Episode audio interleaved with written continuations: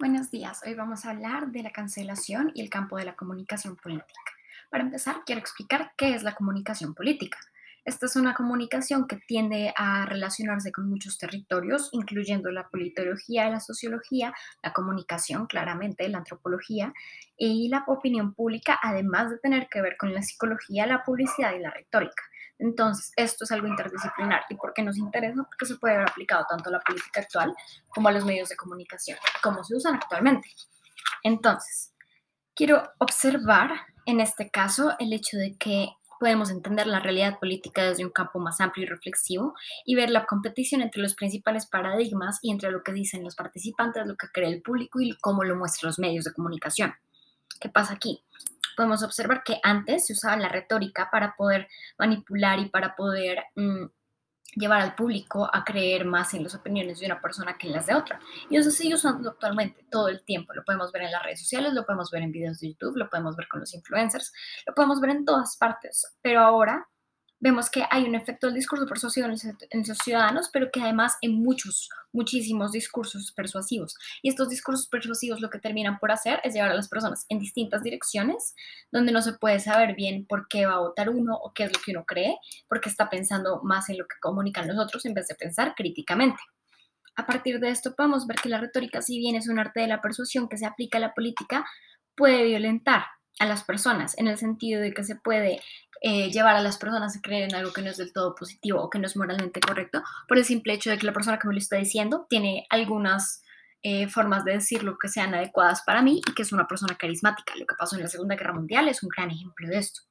Entonces quiero ver cómo esto permite discutir y decir y hacer política y cómo esto se utiliza en el marketing, el marketing que usamos a diario por medio de las redes sociales.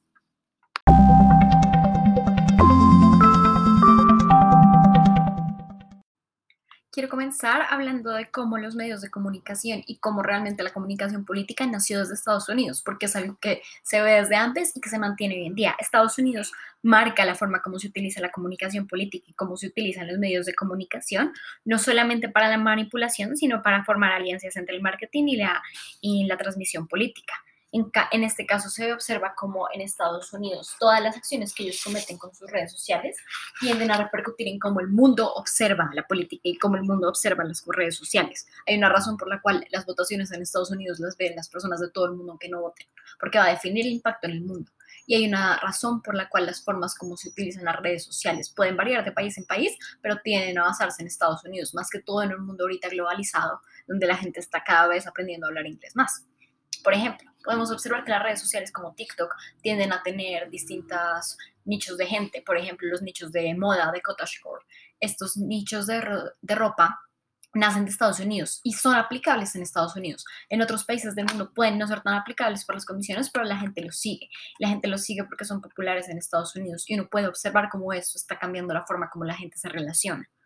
Entonces, a partir de eso podemos ver que la comunicación política es una forma de comunicación esencial en la vida contemporánea. No solo afecta a la política, sino que el mundo, al ser político, afecta a todas las relaciones que uno tiene. Entonces, no se debe prescindir de los medios porque los medios son los que están formando ahorita la comunicación política, le duela a quien le duela. Y esto lleva a que los líderes y la política tienen que concentrarse en un espacio político mediatizado y por eso tienen que aprender a hacer videopolítica, tienen que concentrarse en lo que le dicen los comunicadores sociales, y ver cuál es el espacio compartido por ciudadanos que ahora son libres y que tienen acceso a la información. Y por lo tanto, que pueden creer o pues creer que piensan de forma crítica acerca de lo que dicen los candidatos. Se debe convencer al mayor número de gente para poder llegar a ser un presidente, para poder llegar a una situación de poder. Y entonces toca, toca tomar en cuenta cómo se utiliza el lenguaje y cómo se convence a las personas y cómo se trata de ser persuasivo, porque de esta forma nos están manipulando.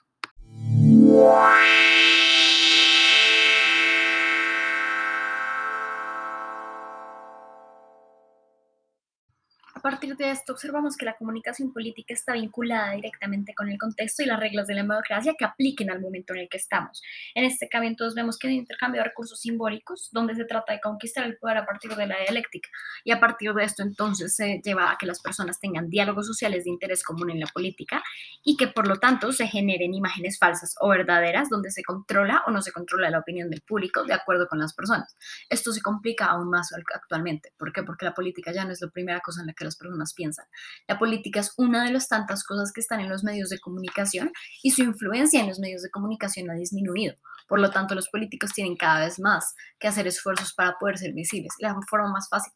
más fácil de ser visibles, lamentablemente, es con los escándalos. Entonces, con un escándalo las personas tienden a crear un escándalo hacia otros, donde ellos son las víctimas, o siendo ellos los mismos perpetuadores del escándalo, pero van a ganar seguidores, van a ganar seguidores porque siempre va a haber gente que crea que lo que es amoral, lo que es incorrecto, es algo bueno, es algo divertido y por lo tanto la persona puede llegar a ganar votos. Con este caso quiero ver cómo la sociedad de masas entonces está generando impedimentos para la crítica y para el debate crítico. Está destruyendo la democracia en el sentido de que no nos interesa votar por el más apto, sino nos interesa votar por el menos peor o por aquel que nos va a generar las cosas que me afectan mejor a mí y que pueden afectar a otros. Esto lleva a que los medios entonces superen estas interacciones donde la identidad social está fragmentada y los medios están generando una cultura pública que es accesible y portable para todas las personas, pero que lamentablemente los ciudadanos no están usando para formarse críticamente, sino que se está usando y se está manipulando para que los ciudadanos piensen de cada vez menos sobre las cosas y por lo tanto pueda ganar cualquier participante que diga que va a hacer las cosas más fáciles para su vida.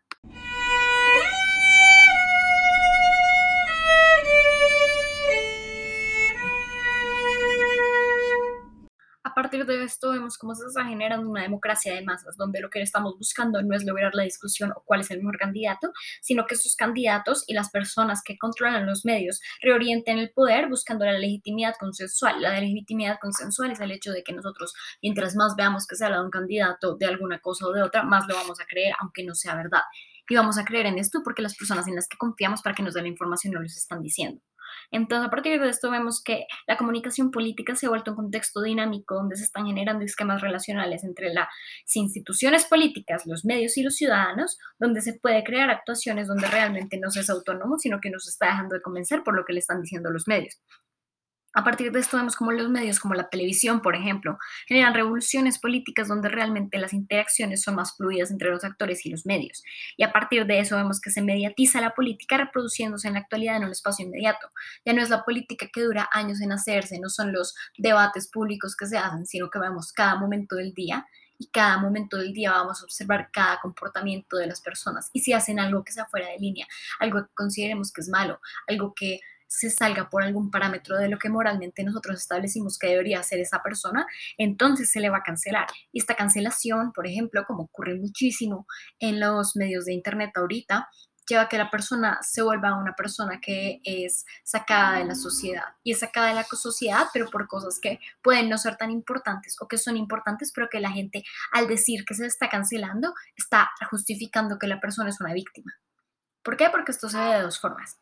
se puede ver una persona que ha cometido crímenes de verdad, pero que como es una persona que es actor de internet y que no es un político o que es un político, pero que realmente a la gente le cae bien porque es una persona empática, entonces se va a decir que es que es una víctima y que es una víctima de la cultura de la cancelación y es que todo el mundo quiere cancelar a todo el mundo ahora. Y no se va a prestar atención a cuál es el problema realmente porque se está desfigurando el problema real, que es que cometió un crimen, por ejemplo, si asaltó a alguien sexualmente, y se está llevando a decir es que se lo están inventando. Y pueden inventárselo las víctimas, por supuesto, eso pasa, pero pasa muy pocas veces. Ahora, podemos ver cómo la cultura de la cancelación también puede ser al revés. Puede ir a personas que realmente lo merecen y quitarle sus plataformas, pero muchas de estas personas tienen bases, bases de seguidores que los quieren mucho y que por lo tanto van a creer exactamente todo lo que se les diga, incluso aunque tengan pruebas en su contra. A partir de esto podemos observar cómo en la cultura de la cancelación van a haber dos lados, las personas que ven a la persona como una víctima, las personas que lo ven como un criminal. Y muchas veces esta cultura de la cancelación no a las personas que realmente cometen crímenes. Se me ocurre en este momento el ejemplo de James Charles, quien habló y envió fotos desnudas y pidió fotos desnudas a menores de edad. Algunos le mintieron de su edad, pero muchos de ellos no y él aún así sigue con una base de fanáticos y sigue con una plataforma. Mientras que hay personas como autores que cometieron un error al escribir una palabra negativa o que cometieron el error hace muchísimos años, cuando eran adolescentes, cuando eran más chiquitos y se les empieza a recriminar hoy en día. Cometen errores, se disculpan y la gente no los disculpa aunque haya sido un hecho que cometieron hace años, porque la gente, los influenciadores, las personas que tienen el poder, no deberían cometer errores, se nos olvida que son humanos como se nos olvida que son humanos, entonces estamos usando los medios de comunicación para generar un intercambio donde lo que se reporta y lo que nos interesa es la imagen de la persona, no sus pensamientos, no lo que hacen ni cómo lo hace, sino la imagen de la persona y si alguien la arruina, esa imagen va a estar arruinada para siempre.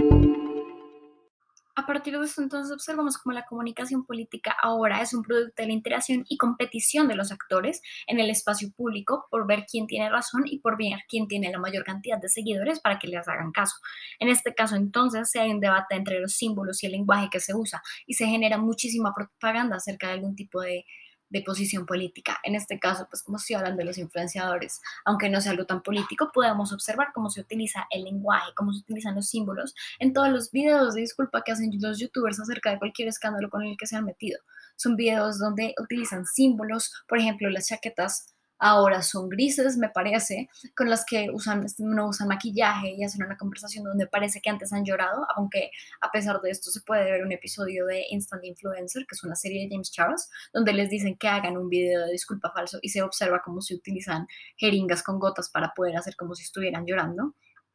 Esto lleva a que se genere una artificialidad en la realidad de lo que estamos observando. Se ponen eh, tapones que permiten observar solamente lo que queremos observar de un influencer, de un político, y realmente están ocultando las partes más feas de la persona, que son las partes que nos deberían hacer pensar dos veces si seguirlos o no seguirlos. En este caso, entonces, el lenguaje que se usa también es muy importante. Las personas empiezan a no usar lenguaje que sea grosero o utilizan lenguaje donde se minimicen las consecuencias de sus actos para mostrar que están en lo correcto. Muchas veces, cuando se está hablando, por ejemplo, de un influencer que cometió un acto que es grave, que fue racista y que ha sido racista consistentemente, lo que se habla es que ya las personas no aceptan la opinión crítica ni nada y que entonces solamente quieren cancelar a todo el mundo por el derecho de cancelarlos cuando realmente cometió un crimen. Y más que todo, cuando las personas no han cometido ningún crimen, sino que hicieron un video que a alguien no le gustó, se me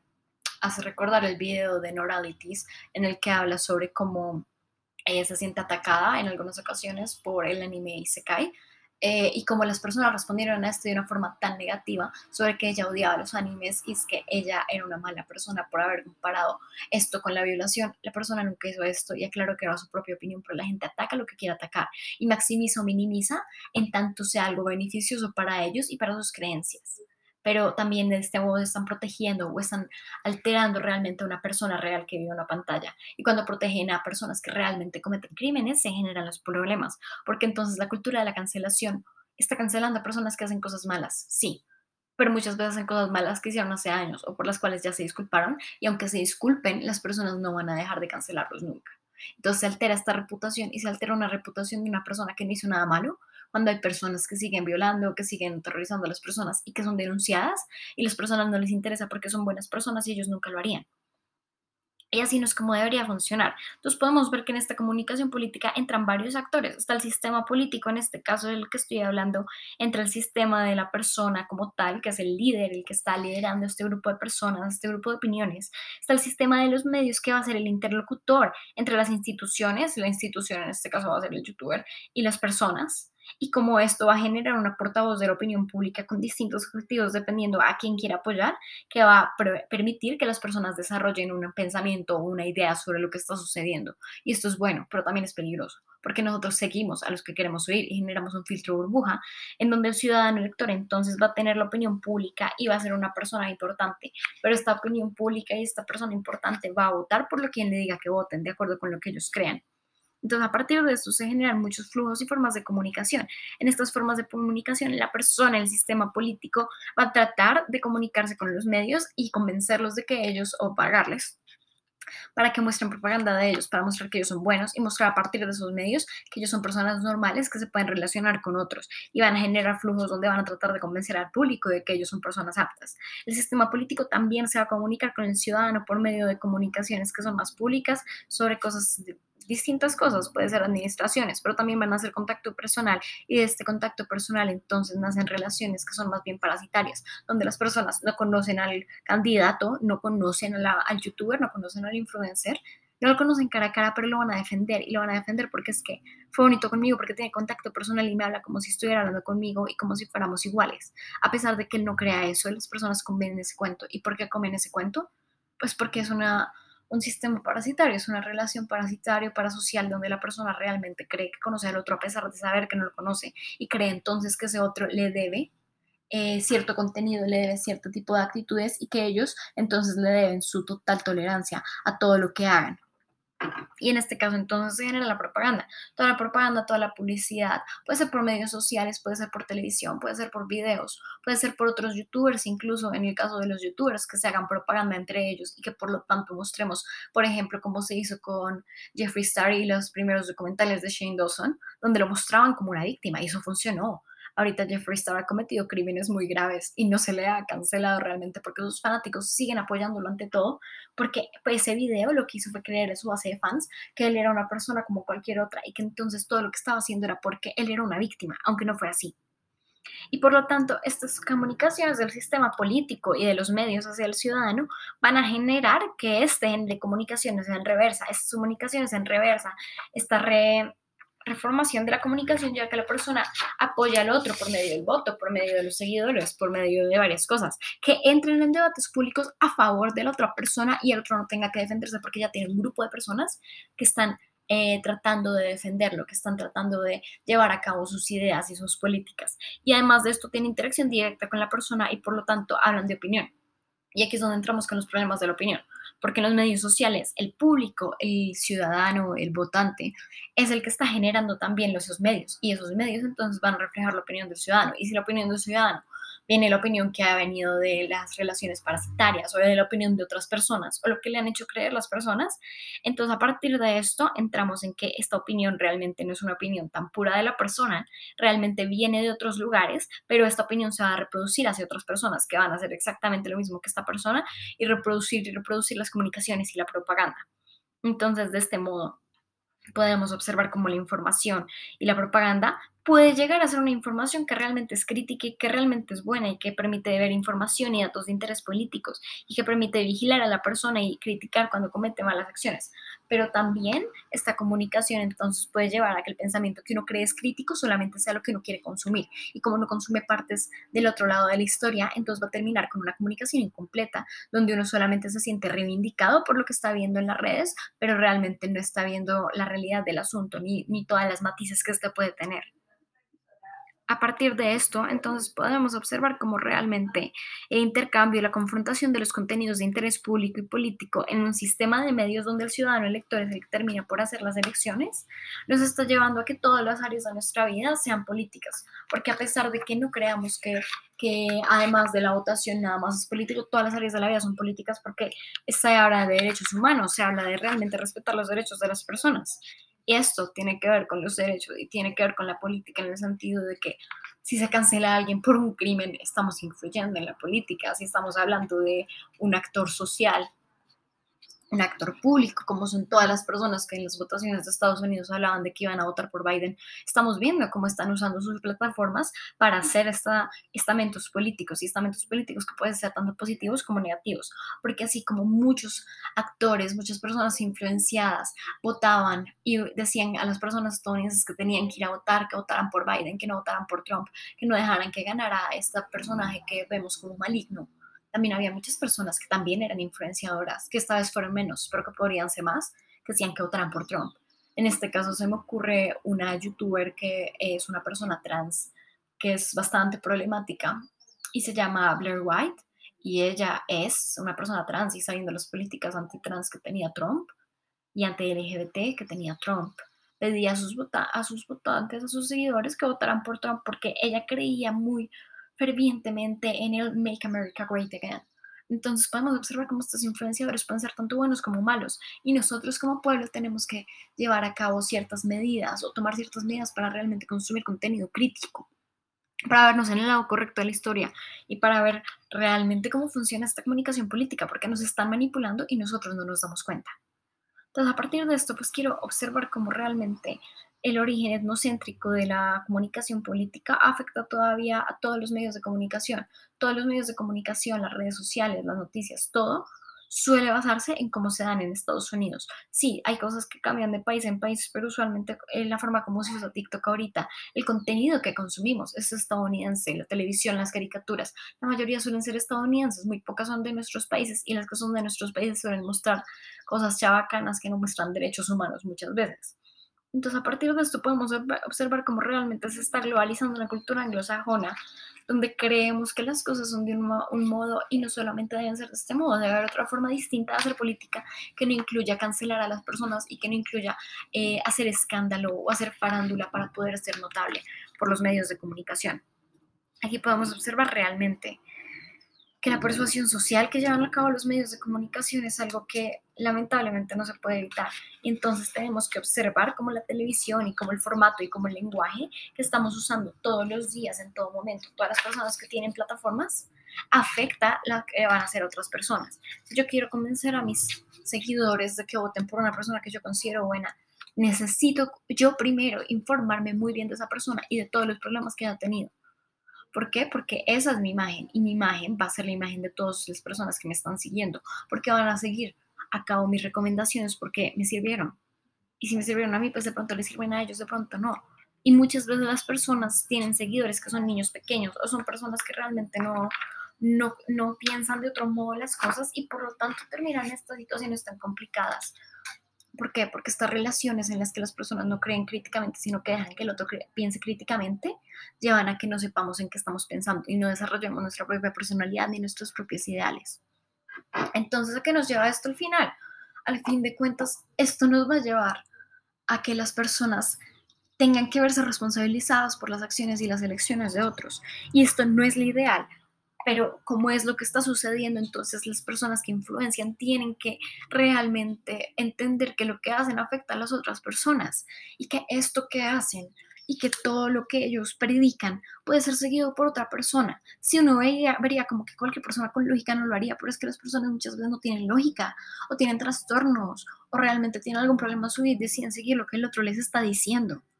Y a partir de esto, entonces tenemos que pensar críticamente como consumidores de opinión y como consumidores de las redes y de información, pero también como productores de información, porque uno no sabe en qué momento alguien lo está siguiendo y va a hacer exactamente lo que uno diga. Para finalizar, quiero hablar más del fenómeno de la cancelación, que lo he hablado pues en algunos partes de este